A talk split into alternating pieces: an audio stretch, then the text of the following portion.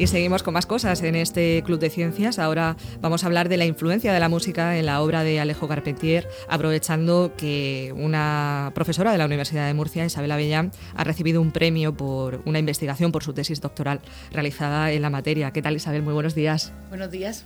Eh, acércate un poquito al micrófono.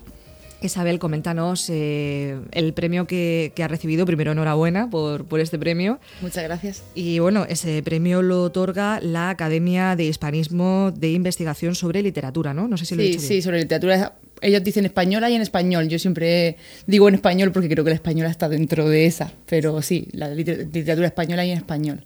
Bueno, pues primero quería que nos, nos dijeras un poco pues, la importancia ¿no? de la figura de este autor, que es uno de los autores más importantes ¿no? en el ámbito hispanoamericano del siglo XX. Sí, sí, efectivamente Alejo Carpentier fue un gran escritor, un gran escritor canónico y bueno, su figura creo que ha sido muy estudiada realmente, pero no en el tema que nosotros tratábamos, siempre digo nosotros porque siempre el director de tesis está presente, Vicente Cervera en este caso.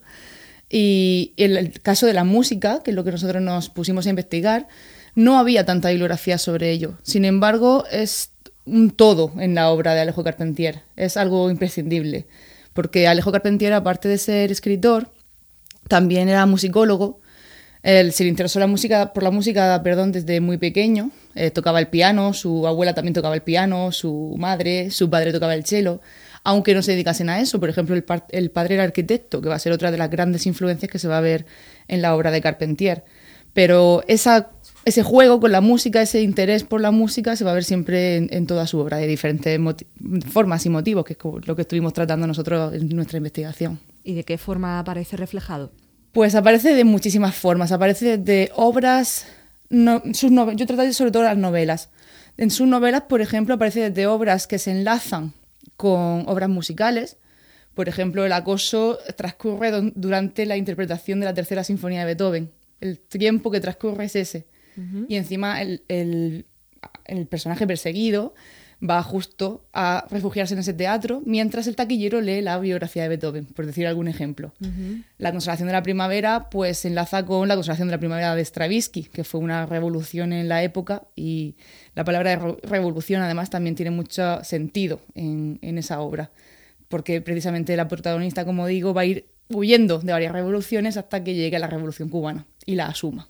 y, y en, ese, en ese sentido podemos encontrar varias novelas, Los Pasos Perdidos, eh, Concierto Barroco, pero no solamente sería eso, también encontramos personajes que se dedican a la música, encontramos también ritmos musicales que se pueden descifrar en su estilo literario, encontramos las funciones que van a representar esa música en, todo, en toda la, para tanto para los personajes como para el lector o como para el posible oyente, ¿no?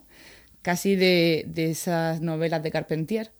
Y bueno, en realidad, pues eso, también personajes de la historia de la música que se meten en, las obras de Carpentier. Podemos incluso datar las obras, porque dice, en este momento estaba llegando Edgar Varese, por ejemplo, con su obra X. Y entonces podemos no solamente eh, enlazar con el pasado, que también lo hace, sino saber en qué momento se refería a Carpentier. Además, todo este tiempo parece que solo hablo de música culta, que siempre prefiero decir culta a clásica, por un término de historiografía musical. Em, prefiero clásica para música de clasicismo, aunque el término popular es clásica para todo. Eh, parece que solo hablo de música culta, pero Carpentier también habla muchísimo de música popular. Entonces, tanto los ritmos latinos, no olvidemos que era cubano, no sé si lo he dicho en algún momento, pero era cubano, entonces, tanto los ritmos latinos, cubanos, afroamericanos y afrocubanos, que no es exactamente lo mismo, como los ritmos de santería cubana, la religión yoruba. Entonces, todo eso va a estar dentro de, la novelística de Carpentier. Si pasásemos más allá y no hablásemos solo de las novelas, también Alejo Carpentier hace lo que se ha llamado la primera historia de la música cubana. Es decir, un texto crítico, un texto eh, teórico sobre la historia de la música en Cuba. Y él va a decir, faltan muchas cosas por escribir, pero esta es la primera muestra que aparece, no solamente él, sino también lo diría la crítica a su alrededor, ¿no? Es decir, no solamente van a ser en sus obras ficcionales, sino también en sus obras eh, teóricas. En sus escritos también fue crítico, también fue periodista y crítico literario y musical, y también va a hacer esas crónicas de los diferentes eh, conciertos a los que asistiese. Entonces, es todo el tiempo la música lo, lo imbuía, lo rodeaba. Es curioso, ¿no? Porque es como una mezcla ya no solo de, de sentidos, sino también de géneros, ¿no? Hay, hay una, sí, una fusión, ¿no? Entre lo que podemos ver, lo que podemos leer, lo que podemos escuchar, ¿no? Imaginar. Es curioso. Sí. De hecho, pensemos que siempre lo digo, ¿no? Cuando alguien lee música, le está leyendo. Y cuando nosotros escuchamos, o sea, cuando nosotros leemos una novela, también podemos escuchar aquello que nos está diciendo. Entonces siempre me parece que desde ahí ya podríamos encontrar esa relación.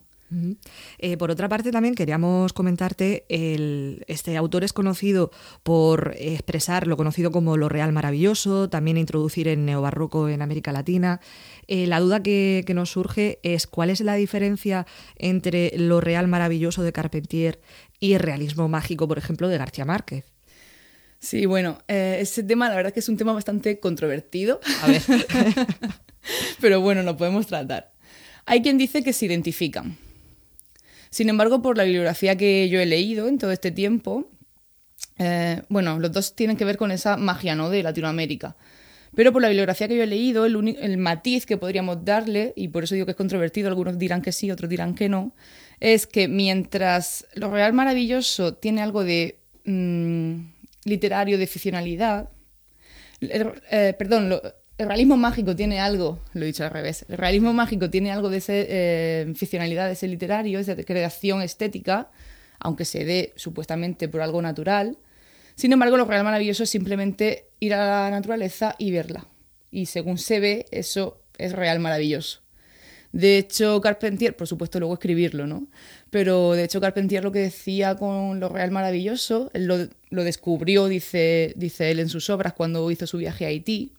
Es en el preámbulo, de hecho, del viaje a Haití, en el, perdón, en el preámbulo de el, Reino de este Mundo, que es el libro que escribe por su viaje a Haití donde va a hablar de, esta cuestión, de lo real maravilloso, y él va a decir siempre que América es exuberante por naturaleza, que es mágica por naturaleza, que es maravillosa por naturaleza, y que eso lo descubrió cuando estaba en Francia con los surrealistas, buscando algo que él ya conocía de manera natural en su país.